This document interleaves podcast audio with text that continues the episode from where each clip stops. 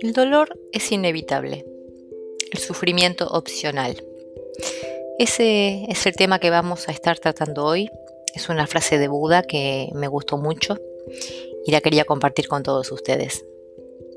Porque la verdad que el dolor es inevitable porque nos pasan cosas, la vida nos muestra cosas, nos hace pasar por acontecimientos, situaciones dolorosas o por lo menos para algunas personas son dolorosas, ya que no puedo esperar que todos tengan la misma situación, en la misma sensación.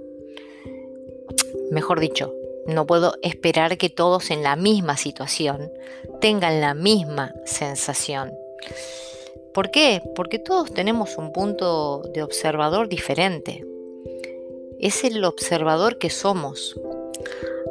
Es algo que estoy aprendiendo en coaching y la verdad que, hace, que me hace mucho sentido. Porque ¿cómo puede ser que ante la misma situación reaccionamos diferente? De manera diferente. También estando en una situación varias personas juntas, la recuerden de manera diferente, la vivan de manera diferente, la sientan de manera diferente. Y si es una situación dolorosa, a algunos les duele más y a otros menos.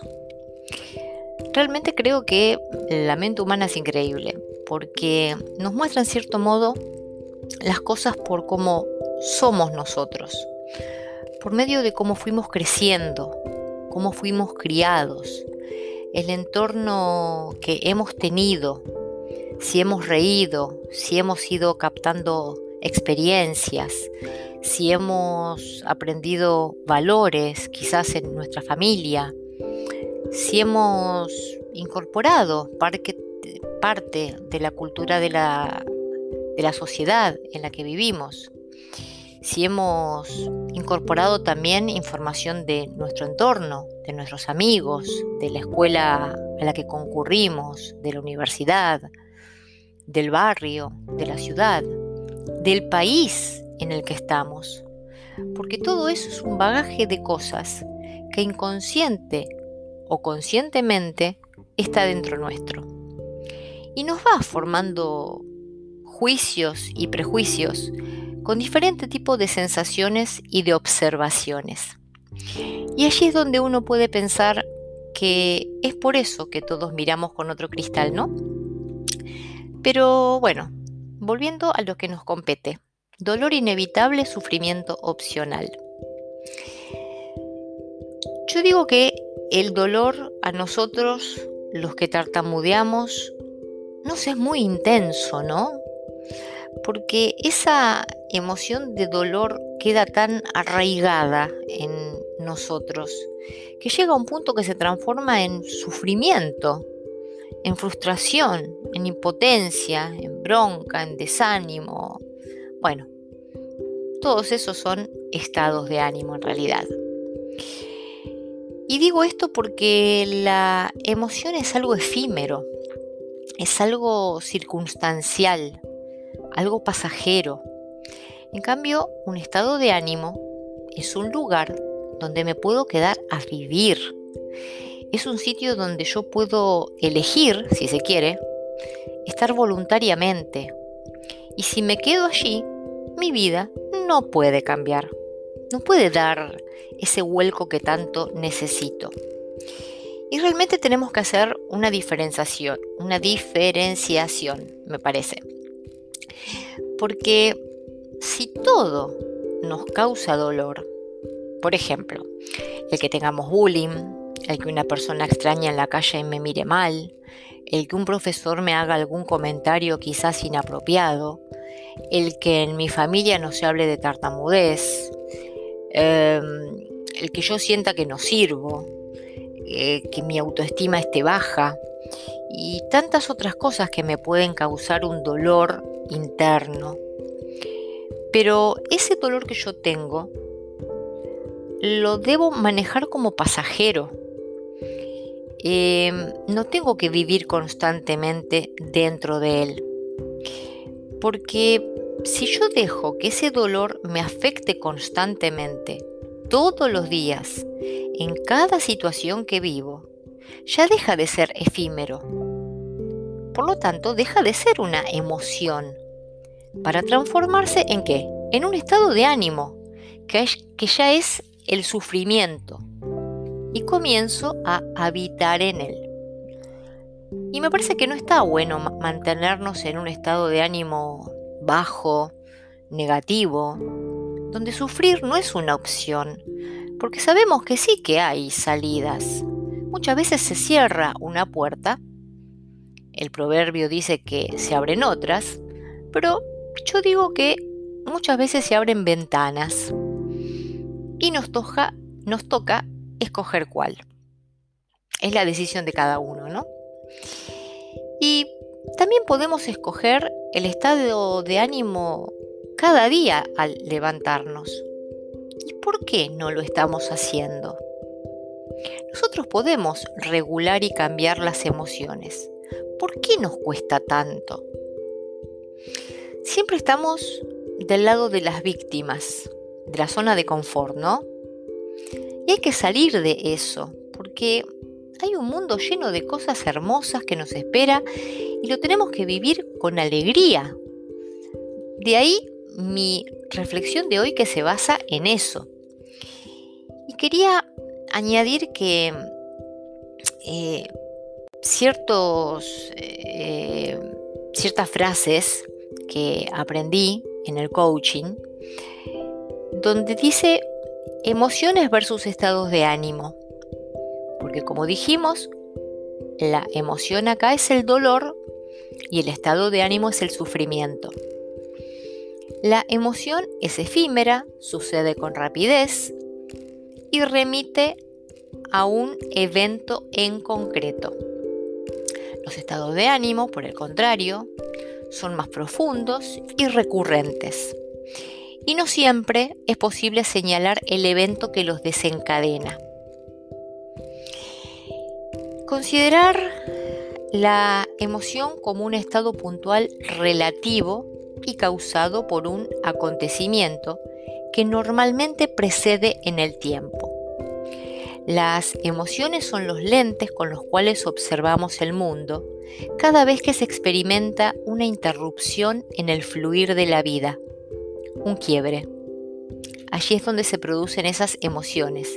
Pero ojo, tengo que ver con qué lentes estoy cuando tengo ese quiebre.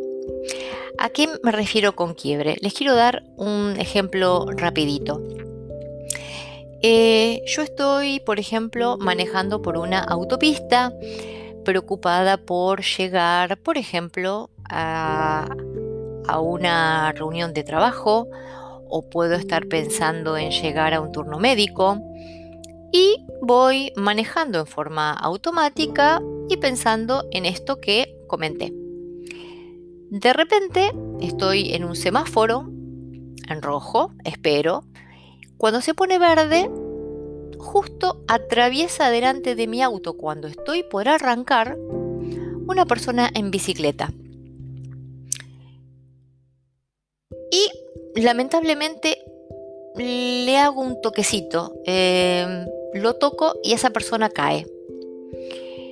Allí, en ese instante, que es eh, minúsculo, son segundos, a mí se me produce una emoción dentro mío, o varias.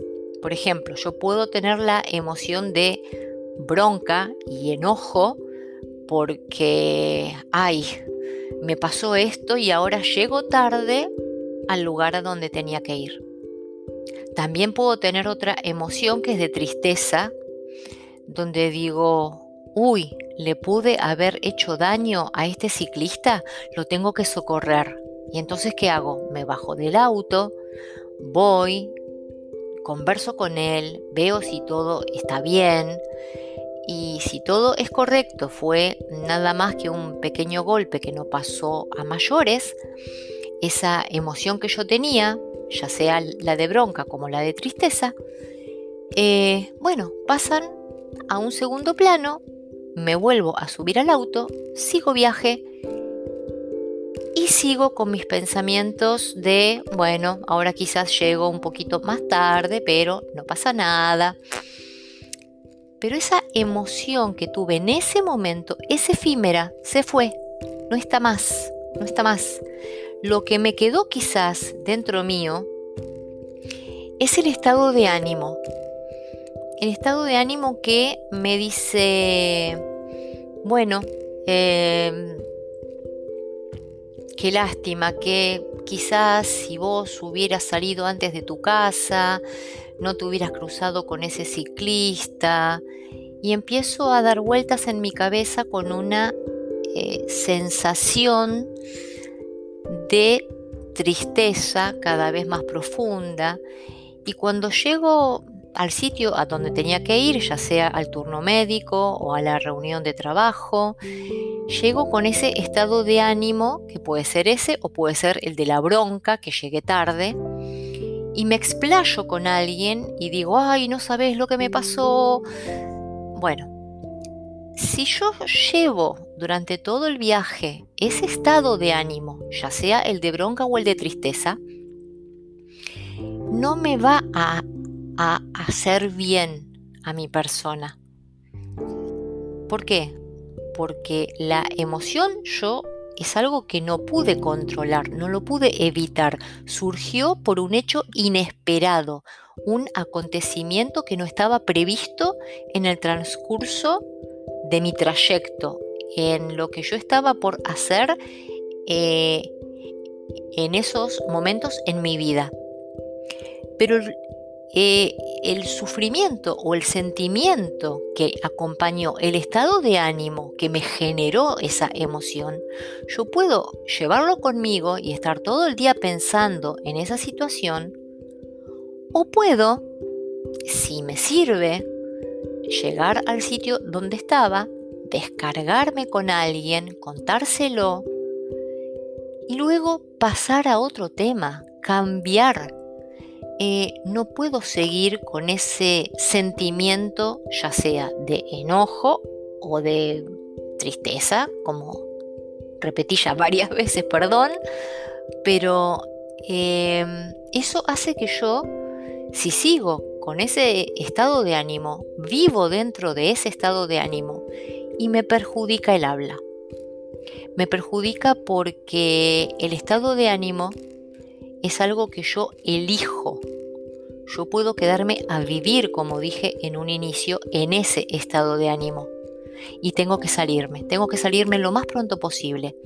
Si yo puedo, cuando subo al auto y vi que el ciclista estaba en condiciones de poder continuar solo, me puedo poner, por ejemplo, la radio, puedo poner música y cambiar ese estado de ánimo que tengo por otro, por uno mejor, me pongo a cantar, me pongo a pensar hacia el lugar donde voy. Y eso me ayuda, me ayuda a que mi día siga transcurriendo a pesar de esa emoción negativa que tuve.